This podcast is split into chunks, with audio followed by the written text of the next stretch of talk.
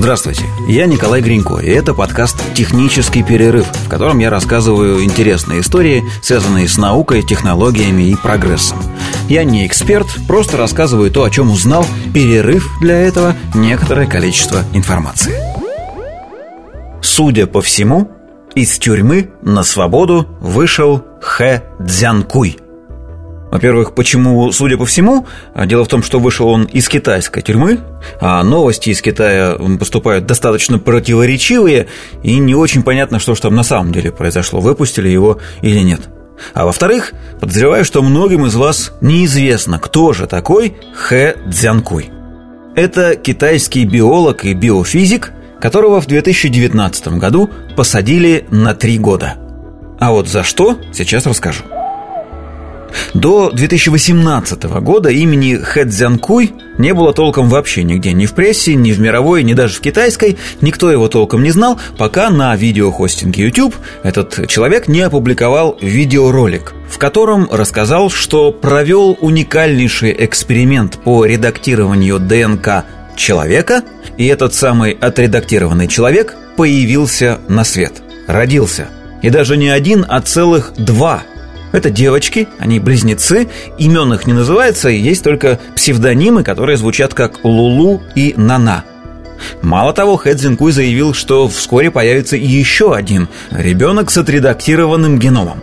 При этом самих детей Хэ никому не показал, объяснив, что родители их решили сохранить анонимность, но заявил, что они родились абсолютно здоровыми. И вот этот самый видеоролик вызвал в научных кругах эффект разорвавшейся бомбы. Поднялся просто дикий шум – Общественность разделилась на две большие группы. Первая группа кричала, что Хэ Цзянкуй – это китайский Эйнштейн, что он открыл новый этап в науке, он просто гений. А вторая группа, которая больше, чем первая, заявляла, что он китайский Франкенштейн, и что то, что он сделал, это кошмар, и нужно его срочно за это осудить. Претензий было довольно много к нему, и одна из первых в том, что он не опубликовал результатов своих исследований ни в одном научном журнале. Обычно это делается так. Сначала делается публикация, в журнале поменьше, собираются какие-то критические отзывы, а, публикация редактируется, потом публикуется в чуть более крупном журнале, потом еще более крупном и так далее. Только после этого становится достоянием общественности. А тут вот такая попса. Сразу видеоролик. Ну и во-вторых, ученые говорили, что это просто опасно, что ну, технология не опробована и не изучена – и вот эта шумиха а, шла несколько месяцев, газеты, сайты писали об этом довольно подробно. В результате этого шума университет, в котором работал Хэ Цзянкуй, отказался от него, полностью открестился, уволил и, мало того, заявил, что вообще был не в курсе всех этих экспериментов, и не только университет, его работники были не в курсе, но даже пациенты Хэ Цзянкуя были не совсем в курсе того, что происходит. Хэ посадили под домашний арест, а в декабре 2019 года состоялся суд, который и посадил его на три года и оштрафовал на 3 миллиона юаней. Это примерно 450 тысяч долларов. Хэ Цзянкуя ну, нельзя назвать ни шарлатаном, ни недоучкой, потому что это довольно громкое имя на самом деле в научных кругах. Он успешно учился в научно-техническом университете Китая, Потом поступил в аспирантуру университета Райса и там защитил диссертацию по биофизике. Потом стажировался в Стэнфорде, опубликовал около десятка научных статей, получил э, широкое признание в международном профессиональном сообществе. После этого вернулся в Китай, и там, в Китае, ему дали собственную лабораторию. И он в ней очень долго плодотворно работал и даже основал несколько стартапов в области биотехнологий. Лаборатория была в Южном научно-технологическом университете в Шэньчжэне, и там он занимался вопросами экстракорпорального оплодотворения – ЭКО. При этом работал он с парами родителей, один из участников которых, всегда мужчина, был заражен вирусом иммунодефицита человека. И вот этим парам он пообещал сделать ЭКО, получить э, на свет здоровое потомство с отредактированными генами так, чтобы у ребенка был врожденный иммунитет к вирусу иммунодефицита. Действительно настоящим, прям реальным э, преступлением, нарушившим существующие официальные бумажные законы, была подделка документов – Он показывал этим родителям э, заключение комиссии по этике поддельное, а также фальшивое разрешение на ЭКО. Потому что, ну, по крайней мере, в Китае э, ВИЧ-инфицированным, прежде чем сделать ЭКО или завести ребенка, обязательно нужно такое разрешение. А сотрудники лаборатории вообще сказали, что проводили это самое экстракорпоральное оплодотворение, не зная, что эмбрионы были модифицированы. Пару слов о том, что же это такая за модификация. Э, Хэ Цзянкуй отредактировал ген, который называется CCR5. Этот ген в человеческой ДНК кодирует белок, нужный, полезный для организма белок, но который ВИЧ использует для проникновения в клетки. Именно этот белок оказывается слабым местом в ДНК, и вирус иммунодефицита получает возможность э, через него заразить весь организм. Но так происходит не всегда – есть очень маленькое количество людей, у которых вот этот вот самый ген CCR5 отключен, отсутствует. Это мутация, естественная, природная мутация. И вот эти самые люди, немногие, обладают иммунитетом к ВИЧ. Еще раз, по естественным, природным причинам. А Хэ Цзянкуй решил сделать это искусственно, медицински, отключить этот самый ген, чтобы человек еще на стадии зародыша оказался невосприимчивым к вирусу иммунодефицита. И, как он заявляет, у него все получилось. Хотя есть и публикации о том, что эксперимент прошел неудачно, не совсем так, как надо. Так вот, э, научный и околонаучный мир возмутился тому, что технология, с помощью которой он редактировал ДНК, не отработана. Ей всего 10 лет. Она появилась в 2012 году. При этом совершенно точно известно, что около 16% таких манипуляций проходят неудачно – или, как пишут ученые, вот прям цитата, получаются непреднамеренные результаты редактирования. А вообще, почти каждый знает, что сейчас ученые могут редактировать ДНК, существуют генно-модифицированные организмы, но как это происходит, как это делается, представляют себе совсем мало людей. Если вы думаете, что э, редактирование ДНК происходит вот как в научно-фантастических фильмах, то вы ошибаетесь. Не бывает такого, что вот ученый входит в лабораторию, перед ним на таком большом экране э, висит молекула ДНК, даже не на экране, а в воздухе в виде голограммы молекула ДНК, он там размахивает руками, выхватывает из этой молекулы э, ненужный ген, заменяет его нужным и любуется результатами своей работы. Нет, все-таки ДНК, дезоксирибонуклеиновая кислота, это молекула – мы сейчас находимся на таком этапе развития технологий, что разглядеть молекулы в подробностях мы не можем. Мы только примерно десяток лет назад получили первую фотографию ДНК. И вот при всех наших супермощных микроскопах, цифровых фотографических технологиях, там эта фотография выглядит так, как будто, ну, представьте, как будто самую толстую гитарную струну сфотографировали на пленочный фотоаппарат 1912 года выпуска на черно-белую пленку. То есть такая зернистая, нерезкая, волосатая колбаса получилась на снимке, и это пока максимальный результат, которого мы можем достичь в разглядывании ДНК. То есть видеть ДНК мы не можем. Хотя отлично себе представляем, как она выглядит – ну, это примерно как с э, экзопланетами. Вот на данный момент, на момент записи подкаста, э, человечество открыло 5000 экзопланет, то есть планет, которые вращаются вокруг других звезд, вокруг не Солнца.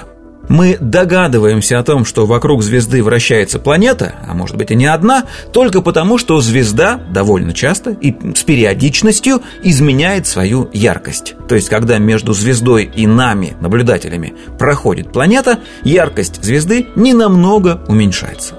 И это если нам еще повезет, и наш телескоп, та вот самая звезда и планета окажутся в одной плоскости – если планета вращается не по орбите, которая для нас выглядит э, лежащей плашмя, а находится под любым другим углом, то мы ничего не узнаем об этой планете. Но, тем не менее, этих наблюдений нам хватает, чтобы определить период вращения экзопланеты, ее массу, приблизительный состав, состав ее атмосферы и много-много других фактов. То же самое с ДНК. По множеству косвенных признаков мы точно знаем, как она должна выглядеть. Настолько точно, что можем с ней работать и редактировать ее. Да и вообще увидеть ДНК в микроскоп нельзя, потому что она прозрачная. только если ее обработать каким-то химическим красителем, с помощью электронного микроскопа можно будет увидеть в клетках клеточное ядро, которое заполнено плотным клубком из нити ДНК. И это все. Теперь о том, как, собственно, это редактирование происходит. Мы не выдергиваем отдельные гены пинцетом каким-нибудь. Нет, это процесс биохимический. В роли вот этих ножниц для ДНК выступает специальный белок. Он разрезает молекулу пополам. Причем, если вы помните, молекула состоит из двух спиралей, и белок этот разрезает сразу две. Для того, чтобы разрез произошел в нужном месте ДНК, белку нужно, ну, в кавычках, показать, где именно разделять. Для этого используют специальную молекулу ГИТ. Она служит таким указателем, маркером места, где нужно разорвать спирали. А потом добавляется третий компонент. Вот здесь вот уже появляется нужный нам ген. Он выступает в роли заплатки и встает на место разреза. Вообще, обычно в природе, в естественных условиях, если у ДНК разрываются обе цепочки, то для клетки это крайне опасное событие. В природе это иногда происходит э, ну, под действием, например, радиации. Цепочки ДНК обе разорвались. В клетке в ответ сразу же запускается механизм экстренного ремонта – ДНК сращивается, причем чаще всего как попало, лишь бы не было разрыва. И на месте этой склейки очень часто появляются либо отсутствие какого-то из генов, либо наличие лишнего. И что потом из этой клетки, в которой ДНК разорвана, а потом лихорадочно склеена, получится, неизвестно. То есть результаты вот такого аварийного ремонта непредсказуемы. В случае с направленной медицинской коррекцией ДНК мы даем нужный ген, который надо вставить на место разрыва, но гарантий, что он действительно туда встанет, нет никаких. Причем в случае с эмбрионами вот это самое редактирование обычно происходит на стадии, когда э, в эмбрионе всего две клетки, вот первое деление, или четыре, второе деление. Дальше уже бесполезно, потому что клеток становится слишком много. Ученые у двух или четырех клеток изменяют ДНК, и увидеть результаты этого вмешательства нормально можно только на пятый день. То есть операцию контроля, так называемый генетический скрининг, делают на пятидневной стадии. А к этому моменту в эмбрионе уже около 100 клеток. Понятно, что проанализировать все 100 невозможно. Их анализируют выборочно. И если там где-то в каких-то из них есть аномалия, то ее очень легко можно пропустить. В общем, генетические модификации человека – это очень опасно, и во многих странах это законодательно запрещено. Хотя, между прочим, известно, что отключение вот того самого гена CCR5 имеет и положительный побочный эффект. У таких людей лучше идет развитие мозга, улучшается память, э, повышается способность мозга к регенерации, устойчивость к инсультам и так далее – но об отрицательных эффектах пока ничего не известно. Хотя бы потому, что экспериментов с отключением гена CCR5 у человеческого эмбриона никто не проводил. Кроме, как оказалось, Хэ Цзянкуя. Все три года, пока Хэ сидел в тюрьме за свои эксперименты, в научном сообществе бурлили самые разные мнения. Есть небольшой процент ученых, которые за Хэ, но большинство категорически против генной модификации человека. Причем в основном даже не по медицинским, а по этическим соображениям. Ну, во-первых, э, ученые до сих пор не знают, как любые искусственные мутации могут отразиться на организме э, в долгосрочной перспективе. Мы с самим геномом-то не до конца разобрались.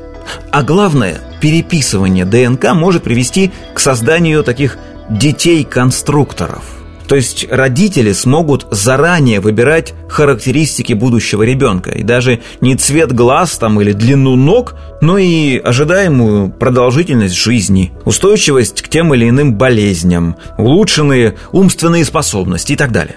Это вроде бы и неплохо, но, по крайней мере, на первом этапе это будет очень дорого. Такие корректировки будут стоить безумных денег и, разумеется, станут доступны только самым богатым людям на Земле. И тоже вроде бы фиг бы с ним, но дело в том, что изменения в ДНК передаются по наследству. Дети отредактированных детей тоже будут изменены. И спустя всего пару-тройку поколений человечество получит биологическое разделение на богатых и бедных. Люди, чьи родители сумели позволить себе вот эти манипуляции с геном, станут отдельным видом. И отдельным видом станут люди без денег. То есть по земле будут ходить высокие, красивые, голубоглазые, очень здоровые и очень умные люди, и их будет процента полтора, наверное. И все остальные – маленькие, скрюченные, с болезнями. И, в общем, ну, откройте почти любую антиутопию, почитайте, как это страшно и к чему это может привести. А Хэ Цзинкуй, несмотря на то, что вышел на свободу, а, больше не сможет заниматься медицинской и научной деятельностью. Ему просто это официально запрещено, законодательно.